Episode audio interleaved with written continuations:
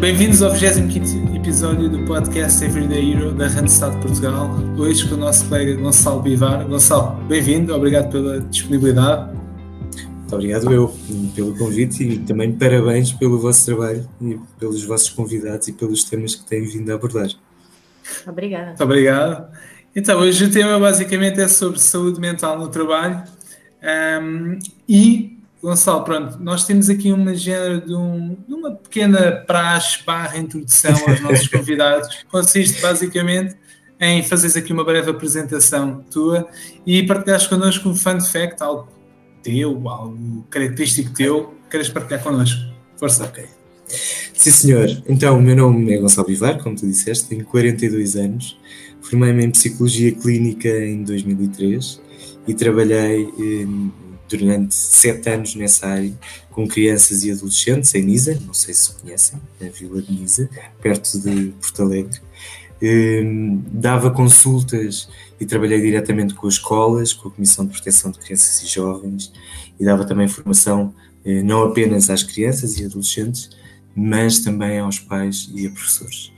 Um, também dei aulas numa, nesse período numa aula profissional eh, em módulos de áreas de psicologia. Entretanto, eh, comecei a ficar aqui um bocadinho desgastado da área clínica, mais concretamente da parte das consultas, porque envolvia-me demasiado nos casos e os casos eh, geralmente eram muito complexos. Mas como não queria abandonar a área da psicologia, pensei em aventurar-me numa área mais organizacional e foi quando surgiu a oportunidade de vir trabalhar há exatamente nove anos, eh, faz este mês nove anos, eh, em vir trabalhar para a Randstad. Nesse, neste momento faço parte da equipa de recrutamento, de outsourcing, numa equipa mais responsável pelo recrutamento e assessments para áreas de, de gestão e de apoio à gestão. E para além disso, eh, também, quando surgem alguns estudos que fazemos em parceria com algumas faculdades, sou aqui o elo de ligação entre a Randstad e as faculdades. Relativamente ao desafio que me lançaram, aqui o fun fact, um, sabem quando querem fugir de alguma coisa, mas essa coisa aparece-vos constantemente à frente, uh, foi aqui um bocadinho aquilo que eu senti relativamente à psicologia clínica, quando saí da minha experiência de NISA e comecei a trabalhar na Randstad. Senti um bocado que tentei sair da área de psicologia clínica mas a psicologia clínica quase que não queria sair eh, de mim. Muito bem, a psicologia aqui sempre, sempre presente. E porque, e porque falamos em psicologia, falamos também aqui em saúde mental, uh, e a saúde mental é cada vez um tema mais falado e mais trazido para a mesa uh, como um tema importante nas empresas. Uh, acredito que concordes com esta, com esta afirmação. Porque é que achas que isto aconteceu? achas que foi a pandemia que acelerou este, este trazer e este falar sobre saúde mental ou está associado a outras, a outras situações? Eu acho que as empresas começaram a, a perceber-se da importância dos seus trabalhadores estarem saudáveis física e psicologicamente. E, e, que por vezes perdemos algumas pessoas com muito valor por questões relacionadas com eh, saúde mental, quer relacionado com, com o trabalho, mas também muitas vezes com questões pessoais que têm aqui alguma interferência, como é óbvio, no trabalho.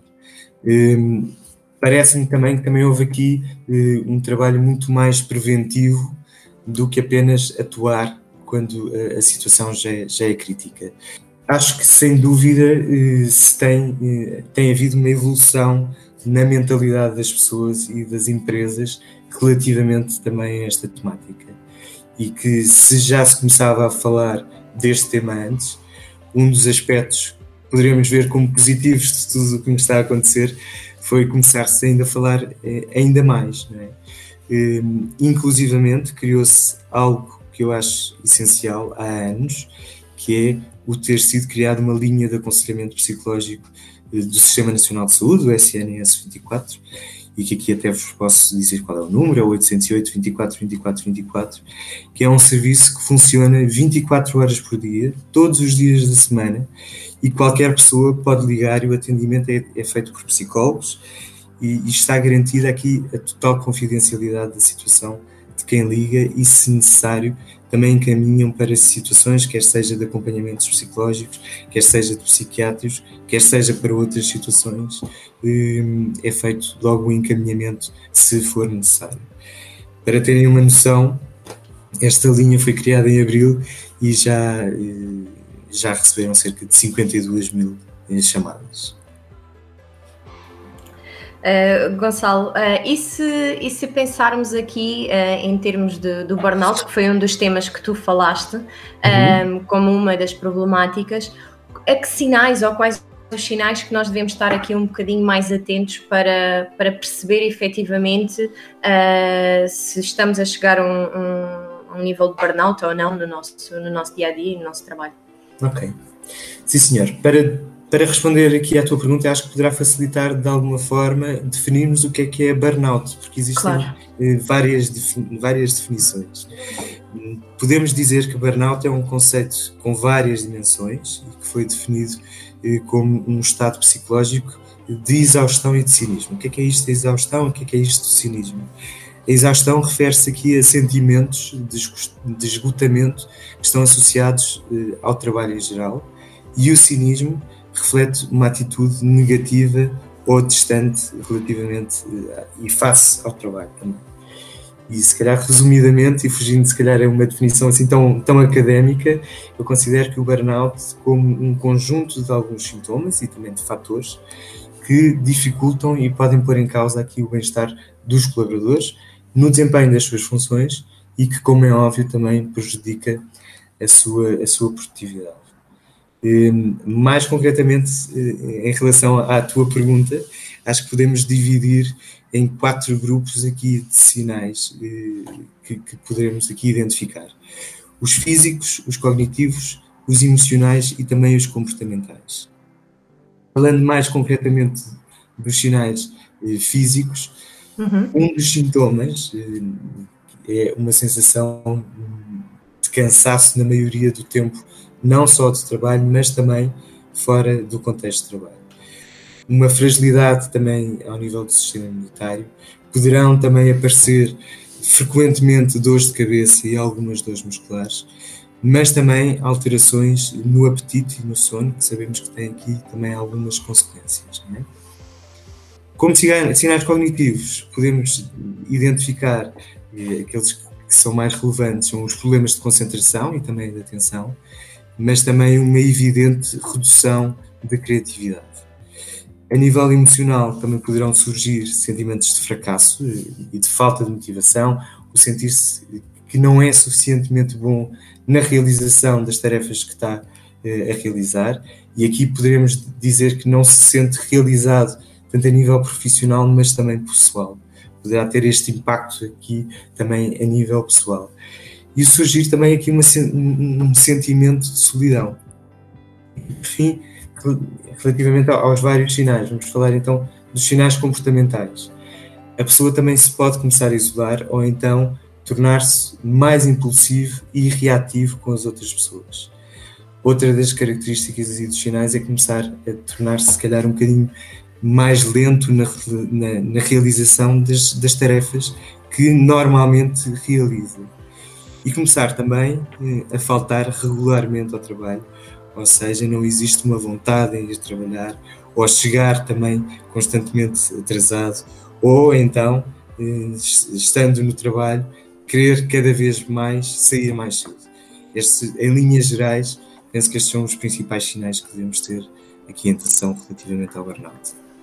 Ok, uh, no fundo acabam por ser uh, os sinais um bocadinho, um bocadinho não, uh, totalmente negativos, não é? Face àquilo que, que, seria o expectável para manter a produtividade e o compromisso com, com, com o próprio trabalho. Exatamente, um, tem, efeitos e, e, afetam com certeza aqui a produtividade e o bem-estar claro. da pessoa no, no seu ambiente de trabalho. Claro, e por isso ouvimos falar que o burnout está cada vez mais a afetar os profissionais, sejam eles de qual área forem, não é? Uh, existe ou existem algumas dicas que tu possas deixar para quem nos ouve também uh, para nos protegermos, e este protegermos é aqui um bocadinho entre aspas no nosso dia a dia uh, desta, desta situação de burnout, por exemplo? Uhum. Eu acho que podemos tirar aqui as aspas, acho que temos mesmo que nos proteger. Sim, ok. Sem dúvida temos que nos proteger. E a principal dica que eu vos posso, que eu vos posso dar é colocarmos a nós próprios em primeiro lugar. E, e em, determinado, eh, em determinadas situações sermos um bocadinho egoístas. Aqui temos tendência a pensar que o egoísmo é uma coisa má. Não. É importante respeitarmos a nós próprios. É importante colocarmos limites em determinadas situações, porque isso ajuda, de alguma forma, a vivermos de uma forma mais equilibrada. E aqui, quando falo de uma forma mais equilibrada, poderá ser dentro como fora do trabalho. Outra dica que também parece que é importante é identificarmos quais é são as nossas prioridades e fazer, com base nessa identificação de prioridades, um plano que tem que ser realista, de tarefas que temos que realizar. Okay? Não poderemos fazer um plano demasiado ambicioso que depois, ao fim do dia, poderemos não cumprir e aí ter o efeito contrário, que é de alguma frustração. E, para além disso, também considero importante eh, hierarquizarmos as nossas preocupações e resolvermos as situações com base nessa hierarquização. Um, outro aspecto que eu também considero que é fundamental é, mesmo que seja durante aqui alguns minutos, fazer algo que se goste. É essencial fazer determinado tempo do dia, fazer algo que nos dê prazer e que poderá passar por determinadas atividades como o ler, o escrever ou simplesmente algo que às vezes nós pedimos que é o estar sozinho em silêncio.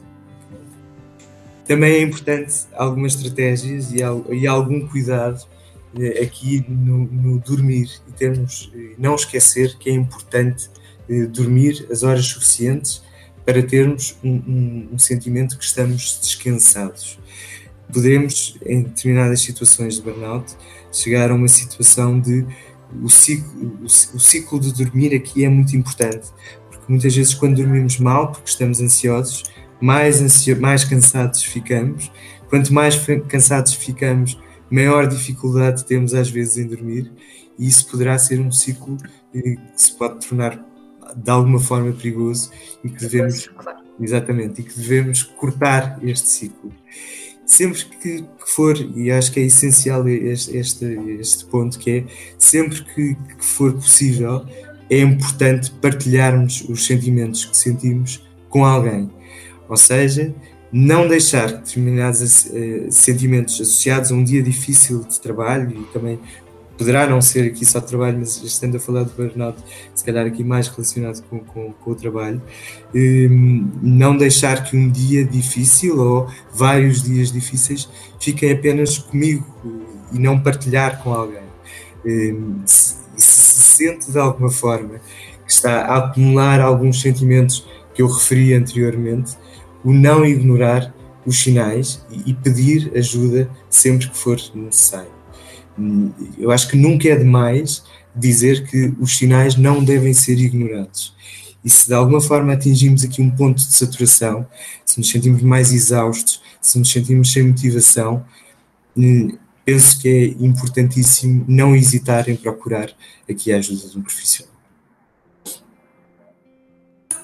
Muito bem, Gonçalo, se pensarmos neste ano, uh, um ano super desafiante, uh, vemos vários fatores que impulsionaram o tema da saúde mental.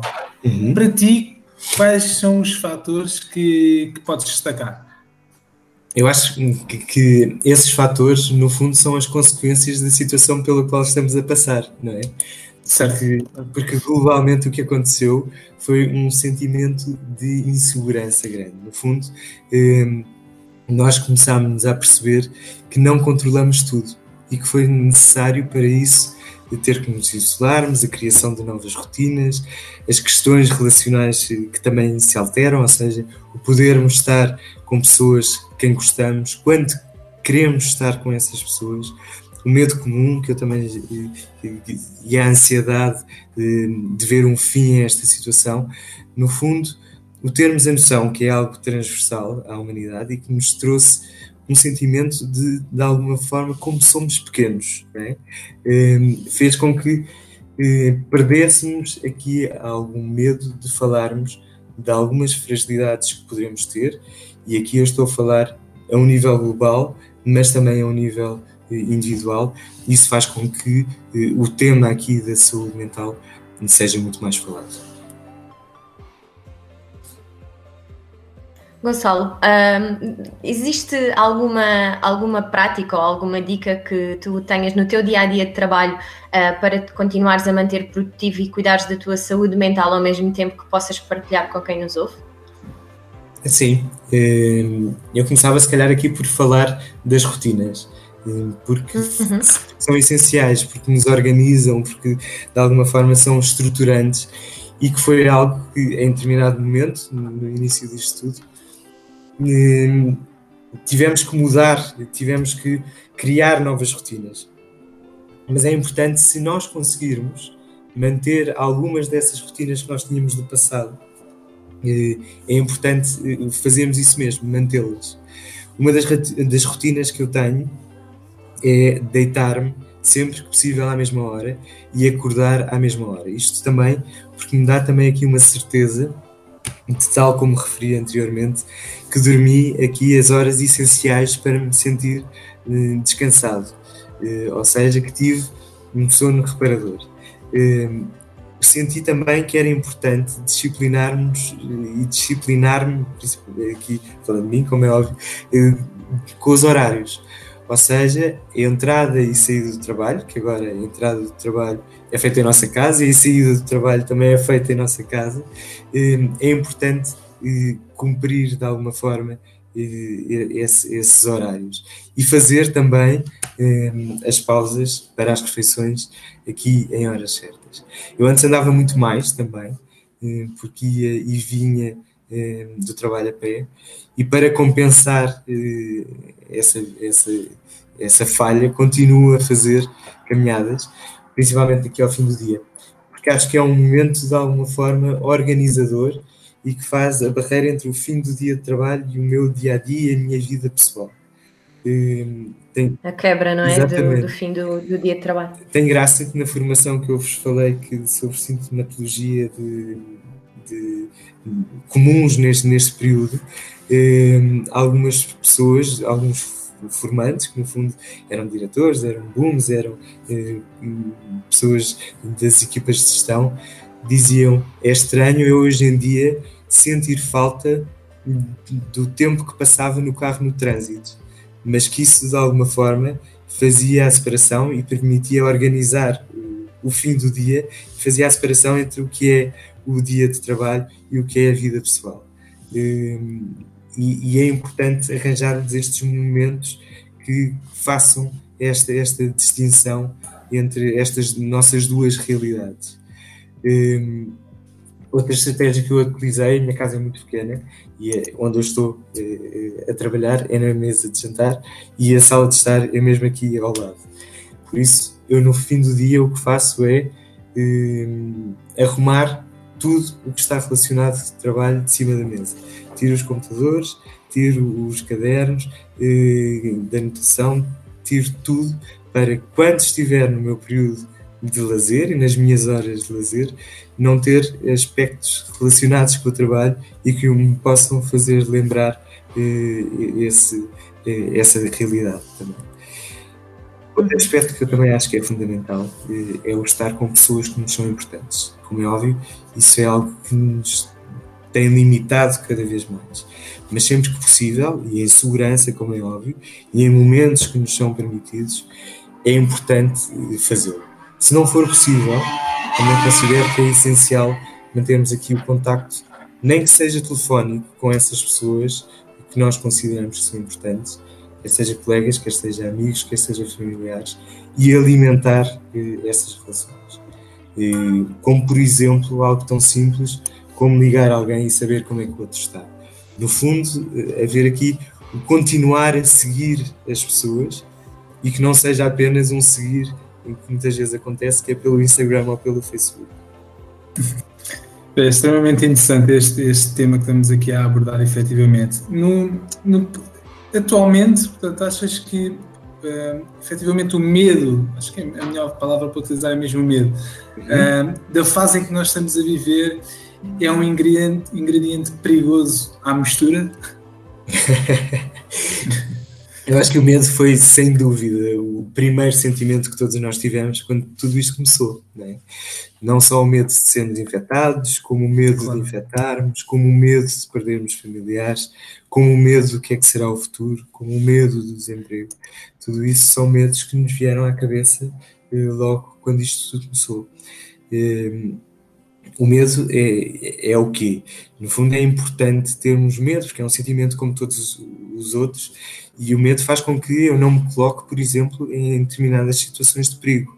Hum, é um sentimento como todos os outros, como eu disse, e considera-se o medo quando existe um estímulo externo que provoca normalmente um comportamento de fuga ou então aqui alguma evitação. O importante nesta situação é distinguirmos o que é que é normativo e o que é que é patológico. Ou seja, hum, a partir do momento que esse medo e como todos os, os, os sintomas que, que eu referi anteriormente, começa a ser limitador do nosso eh, dia a dia. Por exemplo, quando a pessoa não consegue sair à rua porque esse medo de alguma forma a bloqueia, nem que seja para fazer coisas básicas, como ir às compras, como ir à padaria, como ir à farmácia, é importante a procura de uma ajuda especializada. Numa, numa situação que nós estamos estamos a passar eh, neste momento. Não é só o medo, mas também a ansiedade, eh, mais aqui pela questão eh, do desconhecido e da incerteza, também pode tornar-se crítica e por vezes estes dois sentimentos até estão relacionados. Para pessoas que já tinham algumas patologias, esta situação não veio mesmo ajudar porque muitas vezes, eh, ou a maior parte das vezes, poderá até ter amplificado. Ou mesmo para pessoas que já poderiam ter algumas fragilidades, esta nova situação poderá ter encaminhado para situações eh, de cariz mais patológico. No fundo, aquilo que eu, que eu aconselho é, sempre que possível, parar, escutar e olhar para si próprio, nem que sejam aqui cinco minutos antes de adormecer, e dar atenção eh, aos sinais e, se necessário, não tenha problemas em procurar aqui uma ajuda especializada. Sem dúvida nenhuma. E Gonçalo, quero terminar com um comentário que te vou fazer, muito em termos. Uh, respondendo àquilo que tu, que tu iniciaste uh, na, tua, na tua apresentação, e queria te dizer que uh, tu, em certo momento da tua vida, tensionaste em deixar a psicologia, mas eu acho que está mais do que claro que a psicologia não te deixou, não é? Uh, e, e Isso facto... a psicologia clínica que eu queria organizacional do Estado. É no seu geral, porque acaba por estar complementado, não é? A, a, a psicologia organizacional para as pessoas, para as organizações, para para, para, para, os recursos humanos, mas eu acho que existe sempre aqui um, um, um, um back, não é, da, da, psicologia clínica e das bases todas e, e, ainda bem que a psicologia não te, não te deixou, uh, porque porque realmente um, faz parte de ti e, e, a forma como tu falas e, e a forma como tu abordas é, é, extremamente interessante e a saúde mental acho que é um tema que cada vez tem que estar mais disponível a todos e não ser visto com uma conotação negativa, como muitas vezes acontece, mas sim como uma forma de prevenção e de, de estabilidade, não é? Porque no fundo é isso que promove uh, e o bem-estar, o bem-estar pessoal e profissional acima de tudo e o bem-estar da, da pessoa, o centro de si, uh, uh, a 100%, claro. Gonçalo, muito obrigada pela, muito obrigado, pelo teu contributo, foi, foi extremamente interessante. Estar com você. Obrigada. Obrigado. Terminamos então o episódio de hoje. Resta-me despedir de quem nos ouve e já sabem, sigam-nos nas redes sociais, Randstad Portugal no LinkedIn, Facebook e Instagram. Obrigada e até para a semana.